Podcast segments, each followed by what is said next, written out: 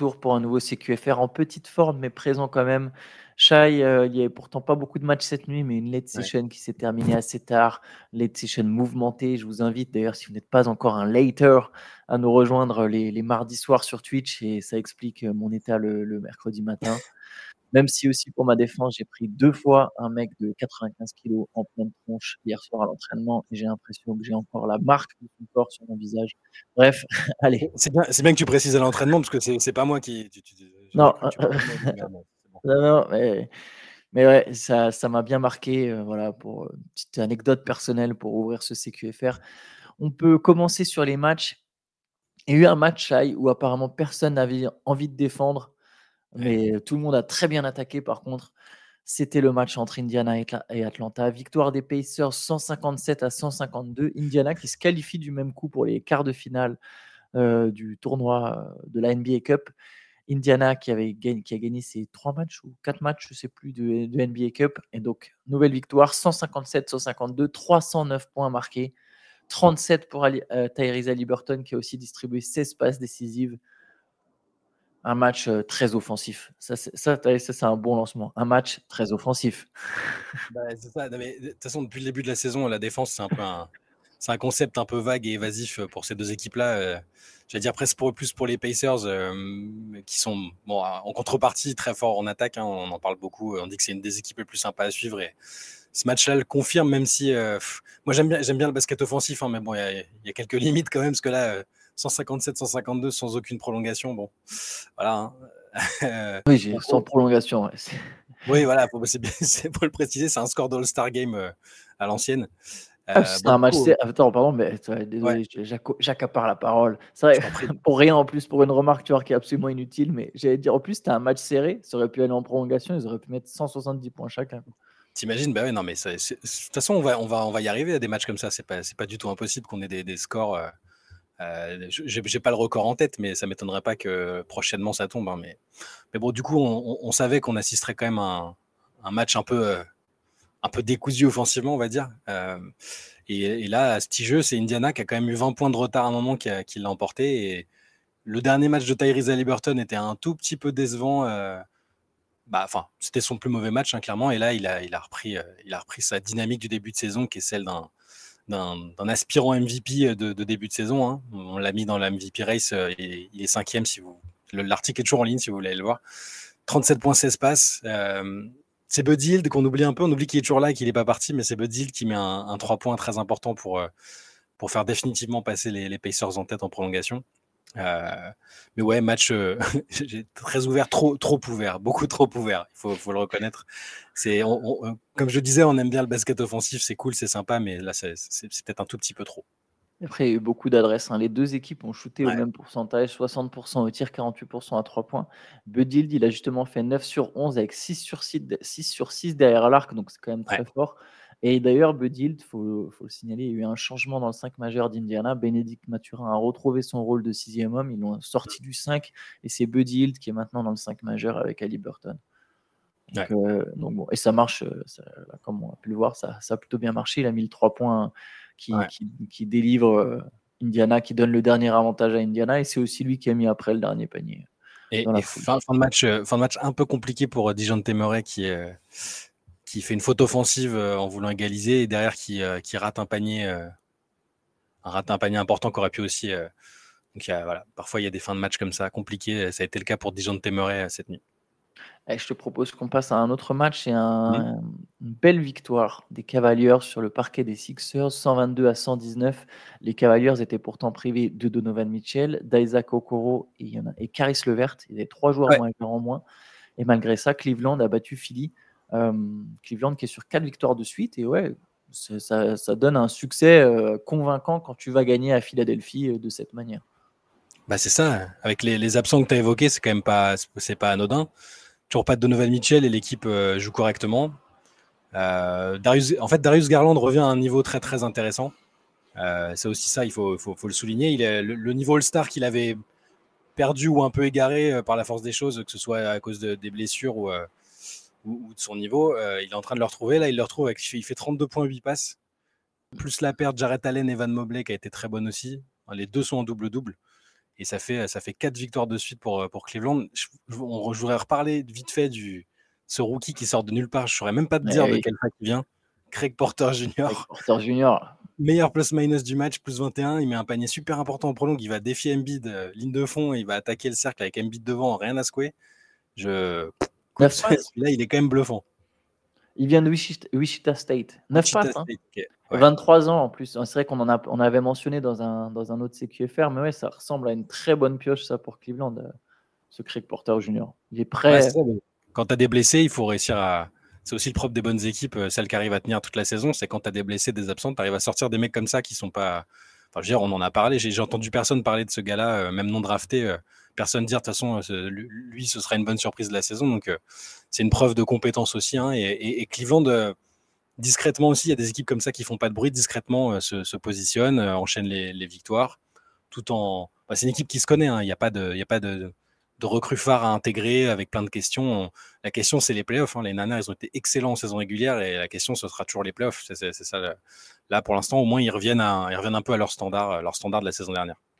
C'est un match un peu référence, je pense, pour les deux intérieurs. Euh, Jared Allen, donc 26 points, 13 rebonds. Euh, Evan Mobley, 18 points, 12 rebonds. Les deux en double-double, comme tu l'as dit.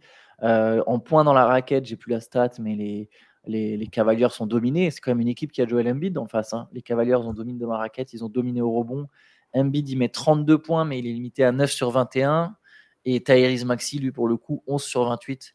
Euh, il met 30 points, Maxi, mais en étant très maladroit, en étant très maladroit au tir. Il s'est fait, il s'est fait voler ses pouvoirs par, sais pas si tu as vu la séquence euh, au début de match, il y a Garland qui vient le saluer euh, et lui fait un truc en mode Space Jam, je te prends tes pouvoirs, donne-moi tes pouvoirs et tout. Bah, ça a plutôt bien marché. 32,8 passes Garland. Après, Garland, il a fait 10 sur 25 aussi, mais bon, effectivement, il repart avec la victoire. Euh, allez, on continue. LeBron James est devenu à bientôt 39 ans le seul joueur de l'histoire de la NBA à marquer 39 000 points. soirée semi-historique. Hein. C'est une, barre de franchie euh, euh, légendaire pour le coup. LeBron James qui a mis 17 points, 7 rebonds, 9 passes lors d'une large victoire des Lakers contre le Jazz 131 à 99. Euh, j'avais dit hier que je ne voulais pas me lever pour voir ce match-là. je pense que j'ai quand même eu raison. et, du coup, Anthony Davis qui a fait un, gros match lui aussi, 26 points, 16 rebonds, 11 sur 14 au tir. Et oui, et tous les remplaçants aussi. Enfin, il y a beaucoup, beaucoup de remplaçants qui ont contribué forcément ouais, ça, victoire des Lakers ça aurait pu être un match parfait pour les Lakers avec le côté 39 bah, 000 points de LeBron, euh, euh, Davis qui fait un bon match. Les deux qui jouent moins de 30 minutes, c'est toujours une petite victoire. Le problème, c'est que Cam Reddish, qui était discrètement euh, plutôt bon depuis le début de la saison, sans qu'on en parle, après qu'on se soit pas mal moqué de lui sur la pré-saison avec tous ses tirs ratés, et puis même globalement depuis le début de sa carrière avec ce démarrage décevant. Cam Reddish qui a joué 8 minutes et il s'est blessé, s'est blessé à l'aine, donc c'est un peu la petite, c'est le petit bémol de la soirée une soirée qui est sinon euh, plutôt bien. Les, 39 000 points, bon, maintenant, il est tout seul en tête du classement, donc euh, il, va, il va franchir des barres tout seul. Hein. Il y a plus de, je pense qu'il n'y a plus de barres mythiques et de trucs comme ça. Il, il arrivera à 40 000 tranquillement. Et puis euh, là, la question, c'est de savoir jusqu'où il placera la barre avant, la fin de sa, avant la fin de sa carrière. Mais, mais ouais, LeBron, je sais plus, j'ai vu la stat de, du, nombre de, points des mecs de son âge en NBA, ou de la, moyenne de points des, des, gars de 39 ans en NBA. Donc lui, là, je ne sais plus quelle est sa moyenne cette année, c'était 25, 25 ou 26, quelque chose comme ça. Et les autres, après, tu as Vince Carter à 7 ou 8 points de moyenne. Enfin, je répète que c'est au-delà des, des débats qui sont parfois stériles sur le GOAT et machin, bah, c'est le meilleur vieux de tous les temps. Voilà. Oui, ça, il n'y a pas de doute. Ah, il est impressionnant. Il va quand même boucler une carrière à 40 000 points, 10 000 rebonds, 10 000 passes. C'est absolument euh, indécent. c'est sa longévité, on le répétera jamais assez, sa longévité est exceptionnelle. on est très très très très fort. Euh, passons à un autre vieux qui marche bien. Tiens d'ailleurs, ça fait une petite transition. Kevin Durant, Kevin Durant, 31 points, 9 passes, encore un match plein d'adresse et une victoire des Suns contre les Trailblazers. C'est la quatrième de suite, je pense, pour Phoenix. Ouais, c'est ça. Euh, Phoenix qui se porte beaucoup mieux avec un Devin Booker aussi qui a été bon, 26, 28 points pardon et 6 passes décisives.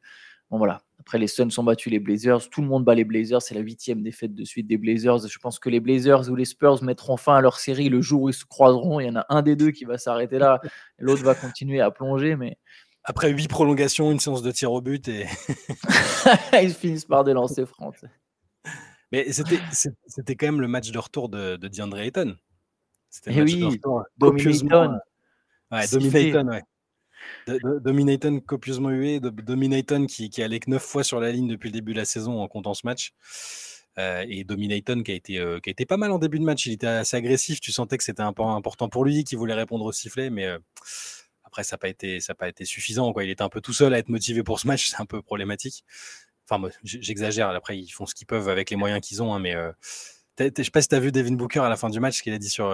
ils lui ont dit, bon alors, euh, Ayton, le retour et tout. Et il dit, ouais, non, bah, c'était bien. Enfin, bravo à lui, il a fait un bon match. en gros, il a il a, joué dur ou enfin avec intensité, je sais plus quel est le terme qu'il a choisi, et puis il a dit bon maintenant je le mets au défi de faire ça sur toute la saison. En mode alors le ton le ton n'était pas le ton n'était pas la, façon dont je l'ai transcrit était peut-être pas je, ouais, c'est plus en mode conseil peut-être.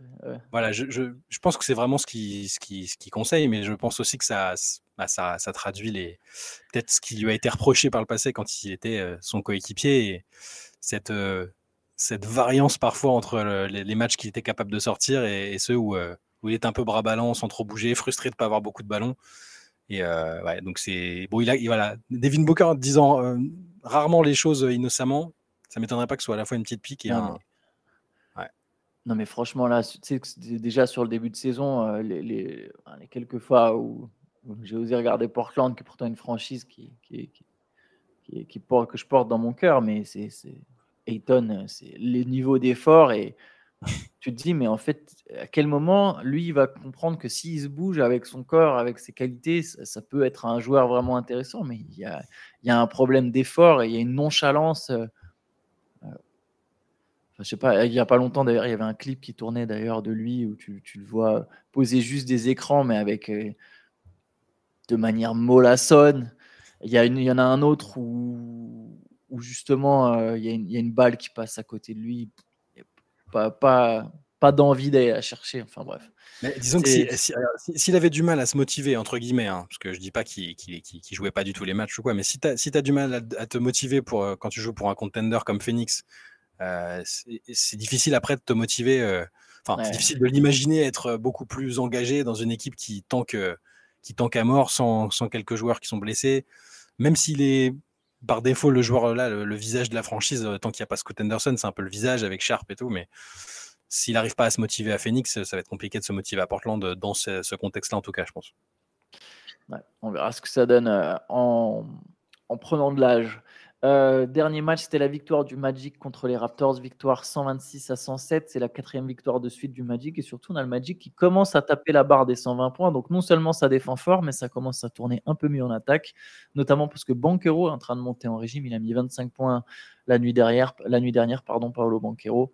Euh, joueur qu'on apprécie. Jalen Suggs aussi, 18 euh, points, 17 points pour Franz Wagner. Mais donc Orlando, ouais, qui a 9 victoires, 5 défaites, 4 victoires de suite. Et voilà, on présentait ça comme une équipe de play-in, tu sais, mais en fait, Orlando peut légitimement, je pense, se dire, bah, enfin, après, c'est que le début, mais il y a une place à gratter dans le top 6, quoi. C'est ça. L'Est est très serré au milieu de tableau. Hein. Ouais, je crie pas victoire trop vite pour le Magic, mais, mais oui, c'est très très prometteur. C'est ce petit souci offensif, il est en train d'être résolu. Ils arrivent aussi maintenant à mettre à mettre la barre assez haut en, en termes de points marqués, tout en gardant quand même une défense assez solide. Euh, bon, c'est que les Raptors qui sont parfois chiants à jouer et parfois tu as l'impression que c'est une promenade de santé. C'est l'équipe la plus, une des équipes les plus imprévisibles de la ligue. Mais bon, qui est bien.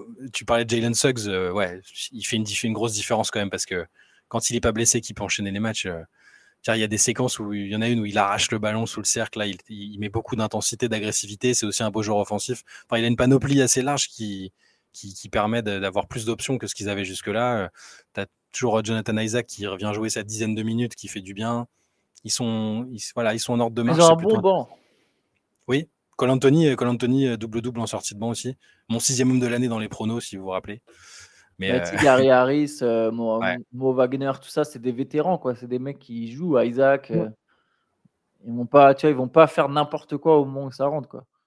Ouais, c'est ça. Donc, bon, à voir. Je, sais plus, c'était hier dans Station, les gens disaient, ouais, c'est une équipe emmerdante à regarder et tout. Alors, c'est pas, pas la plus funky, hein, c'est sûr, mais euh, c'est propre. C'est à l'image aussi du coach euh, Mosley que, j'aime bien, qui est dans le staff de Team USA. C'est pas un hasard non plus, hein, c'est pas un peintre, sinon il y serait pas. Et ça travaille bien. On fanfaronne pas trop, mais ça travaille bien. Je valide. Bah écoute, je te propose qu'on termine là CQFR. De toute façon, il n'y avait que 5 matchs. On se mmh. donnera rendez-vous demain euh, pour, pour un nouveau CQFR. En attendant, bah, n'hésitez pas à passer sur basketsession.com hein, pour les news, pour euh, certains magazines, etc. Toute l'actualité. Et je vous rappelle que le livre Une saison en enfer est toujours disponible en prévente. Les frais de port sont offerts pendant la période de prévente. Donc si vous n'avez pas encore euh, dégainé, n'hésitez pas à aller voir, sachant qu'on a, on a, on a, pardon, comment on dit, on a, ah, on a fait une nouvelle newsletter, je ne sais pas comment. Ouais, par mail, vous avez peut-être reçu. vous l'avez peut-être reçu par mail, mais c'est aussi disponible sur Basket Session. Il y a, et là, on, vous aurez accès au sommaire, il y a un peu plus d'infos, on vous donne petit à petit un peu plus d'infos. Donc voilà, ça peut vous donner un peu une idée ça vous plaît. Euh, premier chapitre qui est, qui est disponible. Absolument. Premier chapitre qui est disponible, etc. Donc voilà, j'ai eu un petit doute, pardon. Mais, euh, mais donc voilà. Donc n'hésitez pas à aller jeter un œil. Et si ça vous plaît, bah écoutez, ou si ça peut plaire à l'un de vos proches, les, les frais de port sont offerts. Mais bon, on va s'arrêter là. je, vais, aller euh, dormir pendant 3-4 jours. non, je rigole. On se retrouve évidemment demain. Il n'y a, pas de match la nuit prochaine, si je dis pas de bêtises. C'est pas le truc de Thanksgiving. Euh. C'est dans jeudi à, de la nuit de ah jeudi à vendredi. Ah, c'est la nuit de jeudi à vendredi. Non, bah, là, mercredi, il y a un nombre de matchs. Tu n'es pas prêt. D'accord. Euh. Vous, verrez notre tête demain matin. Ce sera pas celle du nuit où il n'y a pas de match. Yes. Bon, allez, passez tous une bonne journée. Ciao, bonne journée. Ciao.